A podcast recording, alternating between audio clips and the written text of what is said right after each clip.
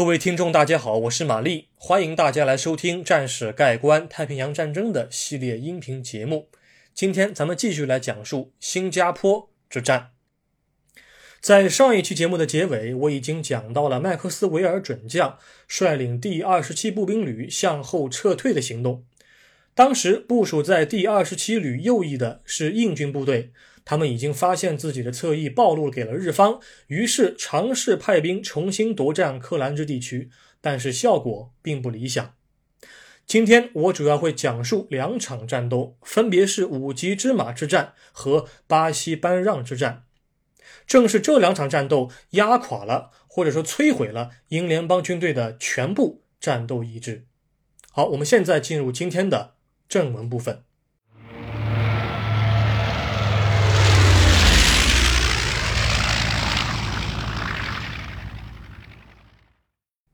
吃喝最重要。英联邦军队和城内居民的补给被日军切断。在我继续讲述之后的战斗之前啊，我想在这儿先停一停，让大家先了解一下新加坡有两处重要地点啊，一处是蓄水池，第二处是补给点。新加坡的城区呢是位于岛屿的东南沿岸，但是新加坡城区的日常淡水供应。来源于岛屿中部的几处蓄水池。我们都知道，蓄水池和水库这两种设施啊，在体量上是不可同日而语的啊。坐落在柔佛长堤南侧和克兰芝村东南侧的十里达蓄水池啊，是一个很重要的一个战略要地。今天，这个十里达蓄水池是分为上下两段。是因为一九八六年新加坡修了一个大坝，但是在大坝完工之前的二战时期啊，十里达蓄水池就是位于今天义顺的下段。那么在这个蓄水池的南侧是贝雅式蓄水池，贝雅式蓄水池在二战期间也是只有一处，它是在一九七五年造了大坝之后就分为上下两段了。在贝雅式蓄水池的南面是叫麦利芝蓄水池，呃，这个水池的储量就比上述两个池啊要小很多了。这三个蓄水池基本上是涵盖了整个新加坡岛屿的平民和军队的日常的淡水供应。在贝雅式蓄水池的南面是新加坡岛的最高点五级之马。五级之马虽然说是岛屿的最高点，但是它的最高海拔也不过是一百六十三点六，大概一百六十四不到的样子。如果日军占领了五级之马，那么新加坡整片城区的军民调动都会被日军看得一清二楚啊！当然，五级之马的战略地位啊，不仅仅是有于侦察方面，它之所以重要，是因为英联邦军队在五级之马存放了大量的武器弹药和食物。如果我们站在英联邦守军的角度和立场来思考的话，其实这样的部署是十分的合理的。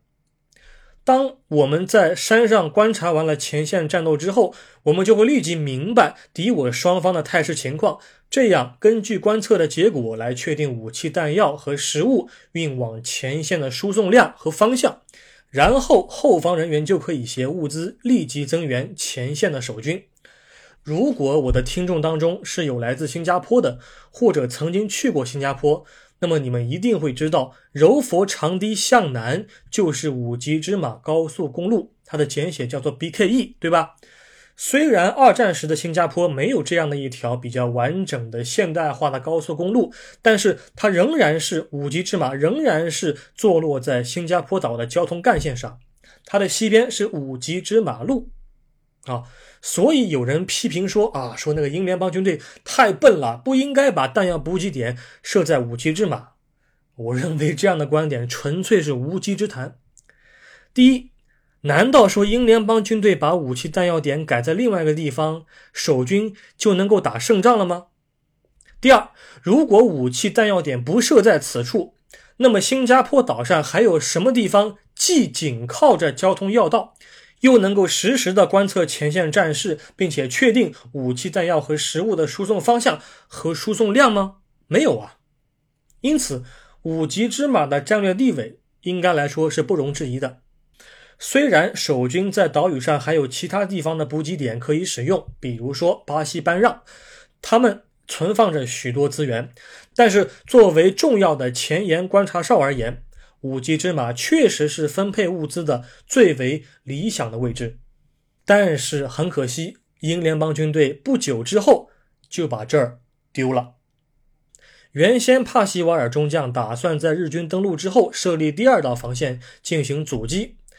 这道防线西起玉郎，也就是登加空军基地的南面，然后向东一直延伸到巴耶利巴。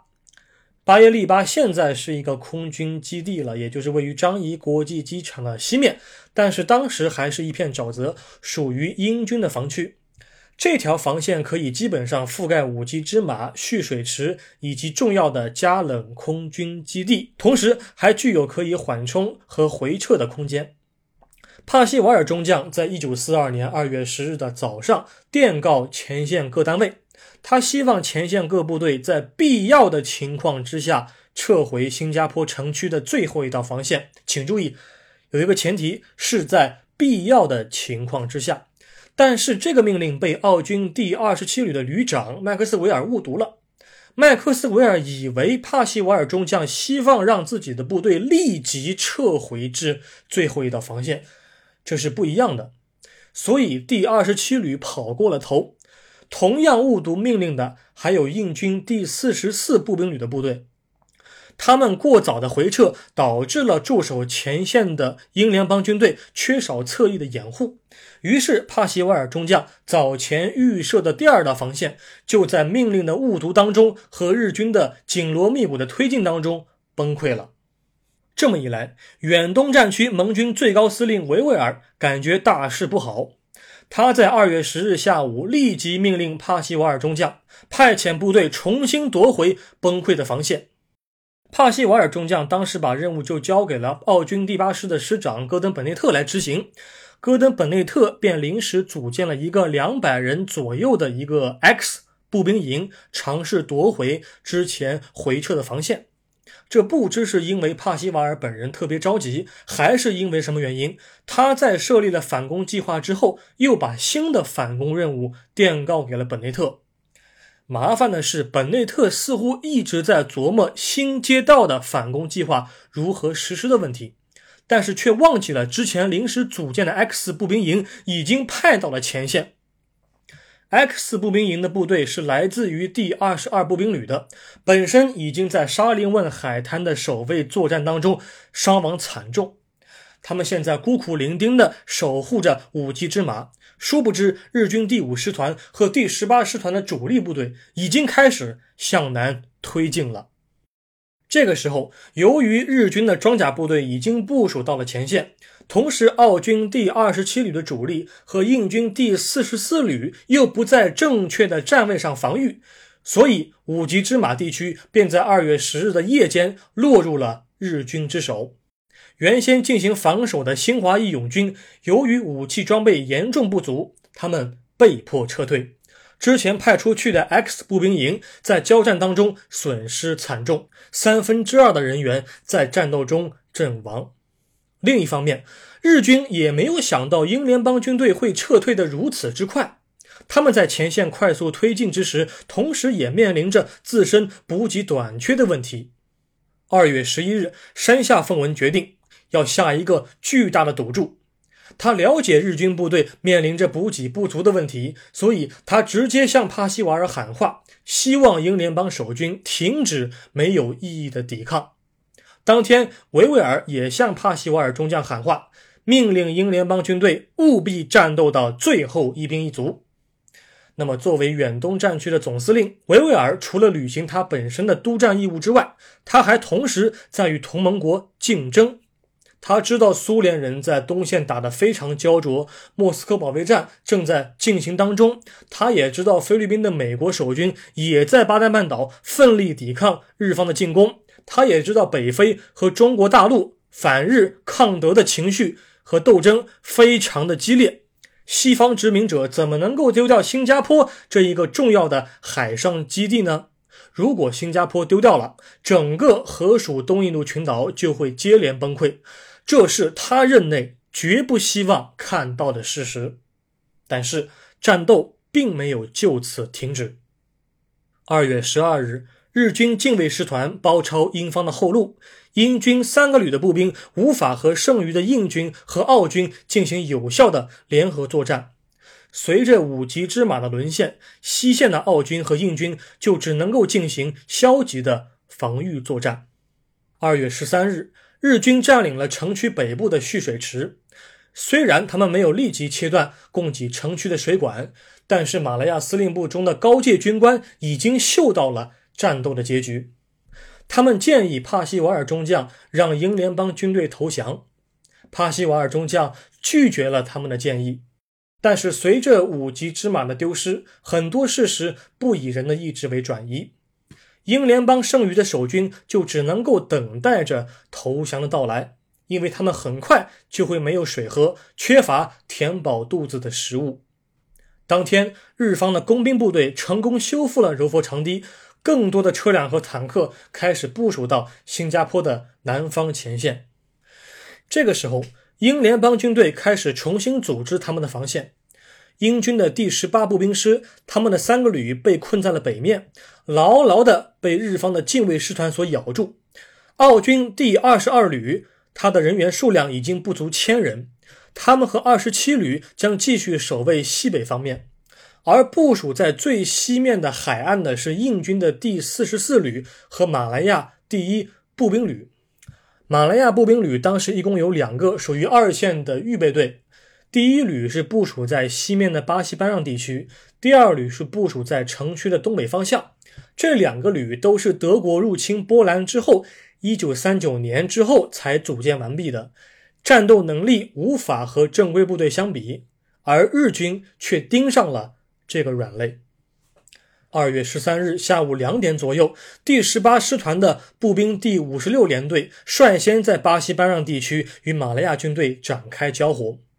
从二月十三日下午一直到二月十四日下午。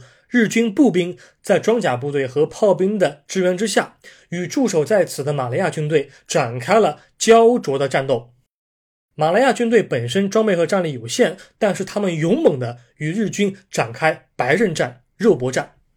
日军选择在左翼突破，其目的就是为了绕开防守中路的澳军。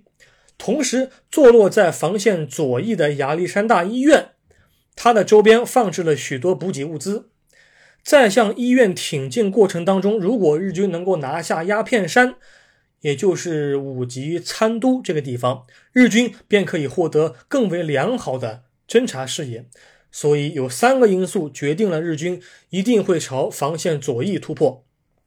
二月十四日这一天是中国农历的除夕，胜利在握的日军却想出了一个鬼点子。他们把被俘英军的战俘的衣服啊和装备扒了下来，自己换上，打算列队混入盟军的防线之内，从内部攻破。